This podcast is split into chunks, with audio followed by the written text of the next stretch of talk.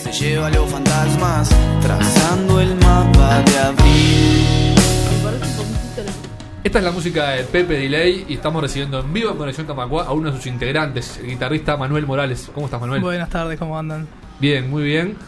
La banda de los hermanos Morales es Pepe Delay. Es, ¿Es, así? verdad, es verdad, somos tres hermanos y después se nos suman eh, Tommy, ET y Feli, que no son hermanos, pero son amigos y bueno, formamos todos ahí Pepe y Ley.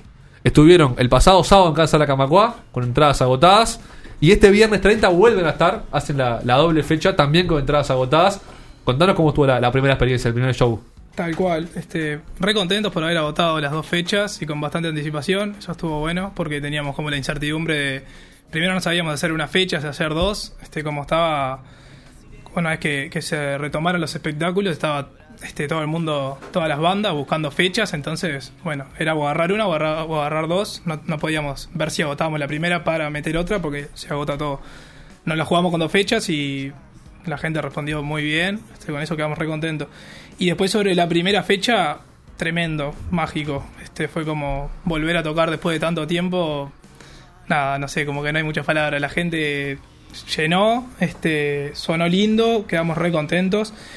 Y dejamos como para nosotros la vara bastante alta, así que ya el lunes nos pusimos a ensayar de vuelta para, para mejorar este, y, y dar otro espectáculo ahí el viernes. Contémosle a la gente un poco la historia de Pepe Delay. Ustedes tienen un disco editado, que es Todos los lugares quedan lejos. Estamos escuchando una canción de ese disco. Pero como banda, como, como grupo de amigos y hermanos que se juntan a tocar, ¿desde cuándo están juntos? Bueno, con mis hermanos tocamos desde, desde que somos chicos. Este, ¿Cuántos se llevan? Somos 2, 2 y 2, Ahí va. 20, 20, 22, 24. Este, estamos ahí seguiditos. Y, y bueno, tocamos desde chiquito siempre. Este, de a poco empezamos como a tocar en lugares, pero, pero todo muy informal. Este, y bueno, y empezaron las composiciones, empezamos a grabar cosas, siempre como experimentando y nunca tirándonos así como a la piscina de una. ¿Y ¿Quién componía ahí? Juan, Juan es el que compone, hace las letras y, y la, y la primera música y después entre todos lo empezamos a, este, a transformar. Y, y bueno, después surgió anotarnos en una movida joven y, y en un momento vimos que teníamos 26 canciones ya grabadas, así maqueteadas y dijimos, bueno, tenemos que hacer un disco. Ahí nos contactamos con Tommy, el bajista. Este, y bueno, hicimos toda esa experiencia de que fue de todos los lugares que dan lejos, nuestro primer disco, que nos contactamos con un productor, Sebastián Peralta. Este, Sebastián nos puso una cantidad de ensayos, tres meses de ensayo, como eso le, le sumó, como que ensambló el sonido. Este, nos conocimos más con Tommy tocando juntos. Bueno, después también planificó todo lo que fue la grabación, la edición, la mezcla. Este, y bueno, quedó el primer material discográfico, quedamos contentazos. Este, también se hizo como un filtro, ¿viste? De tener un- una cantidad tremenda de canciones, empezamos a filtrar y bueno, nos quedamos como con, no sé si las 10 mejores, pero 10 canciones que, tenían cierto vínculo entre ellas y, y formaban ese disco. También tuvimos la suerte de, de contar con invitados, estuvo Rodra, que es amiga nuestra y también referente musical, y Julián Marchante, que es un cantautor uruguayo que vive en Argentina, que también es como ídolo, y bueno, después Pedro y Marcelo Dalton, que de los buenos muchachos que nosotros curtimos de que somos chiquitos, y compartir eso con ellos, nada, mágico.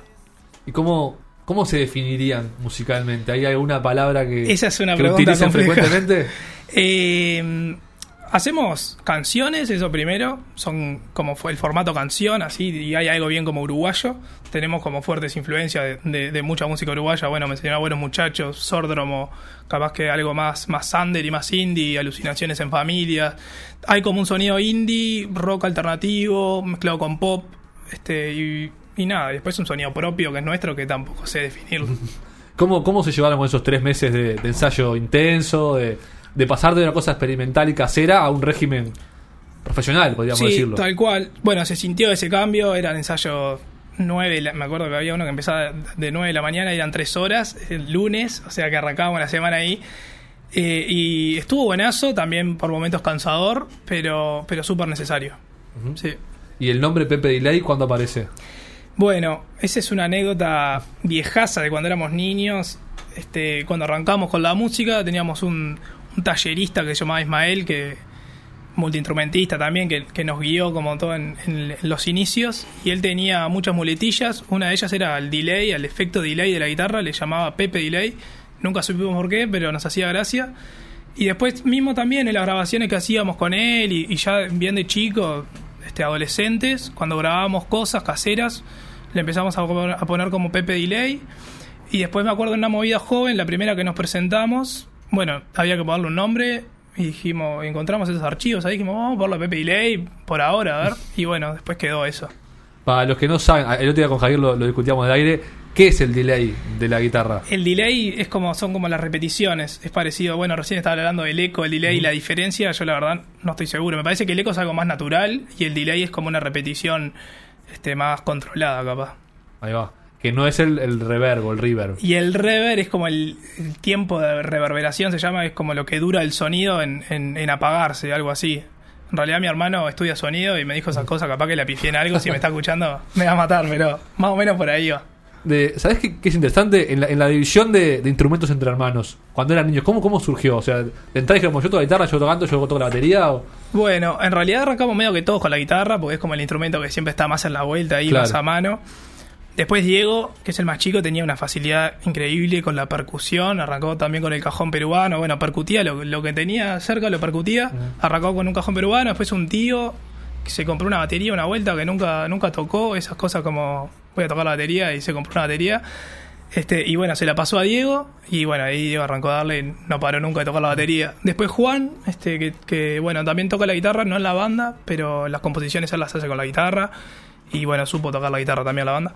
Este, en un momento tocó el bajo y después que, que, que entró Feli en la banda, que es el segundo, otro guitarrista, bueno, ahí Juan dejó la guitarra y se puso como más como frontman, como, como cantante. Bien.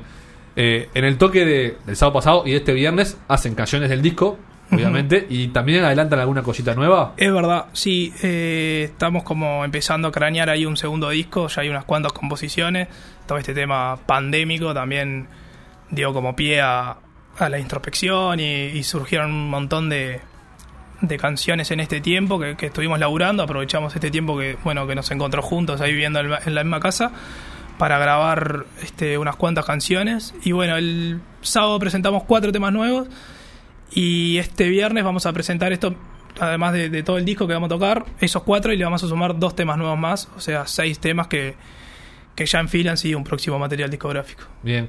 Ustedes habían tocado a principio de año con los Dalton, en un toque con ellos. Tal cual, sí. ¿Dónde fue y cómo, cómo fue esa experiencia? Bueno, después de que, de que los invitamos a grabar este, al disco, se formó una relación muy, muy linda.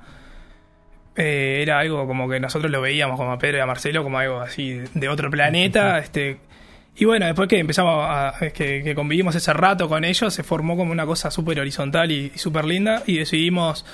En casa tenemos un jardín ahí en el Prado, que, que estuvimos haciendo como una especie de deck escenario. Algo así, dijimos, "Vos, vamos a inaugurarlo con un toque y vamos a agitar a Marcelo y a Pedro a ver si se prenden.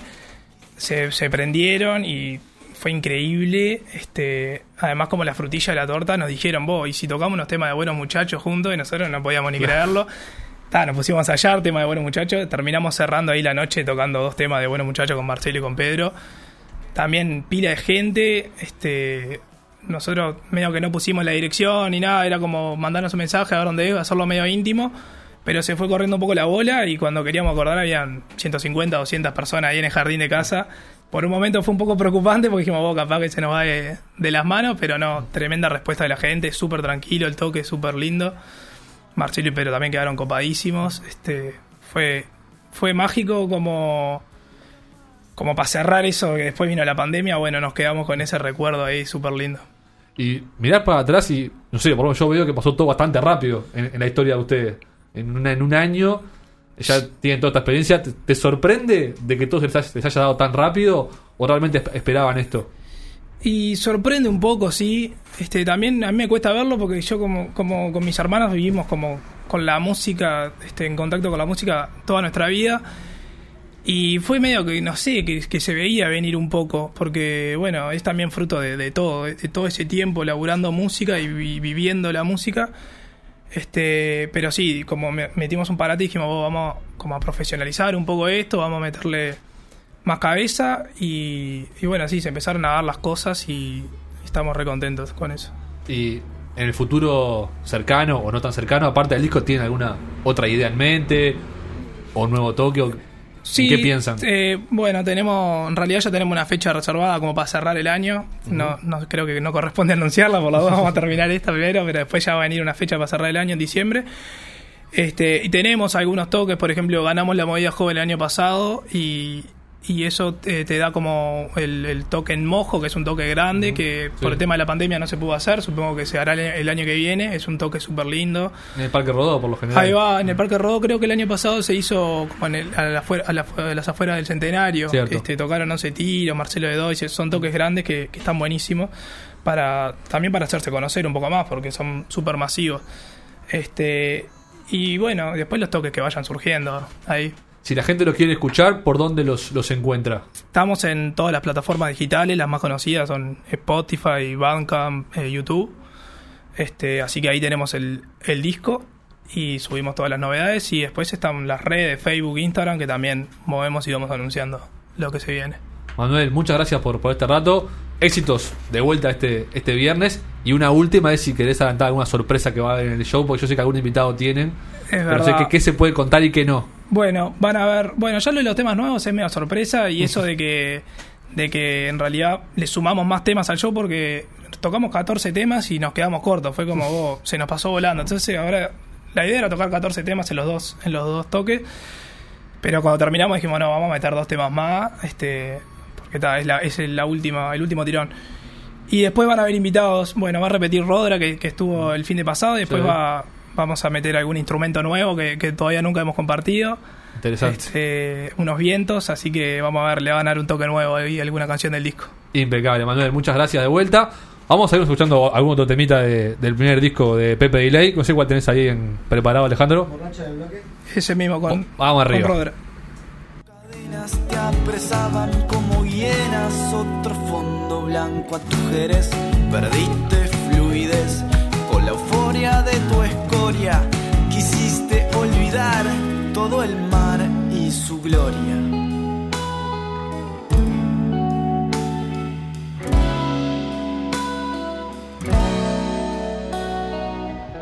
Y si te vas y no decís por qué,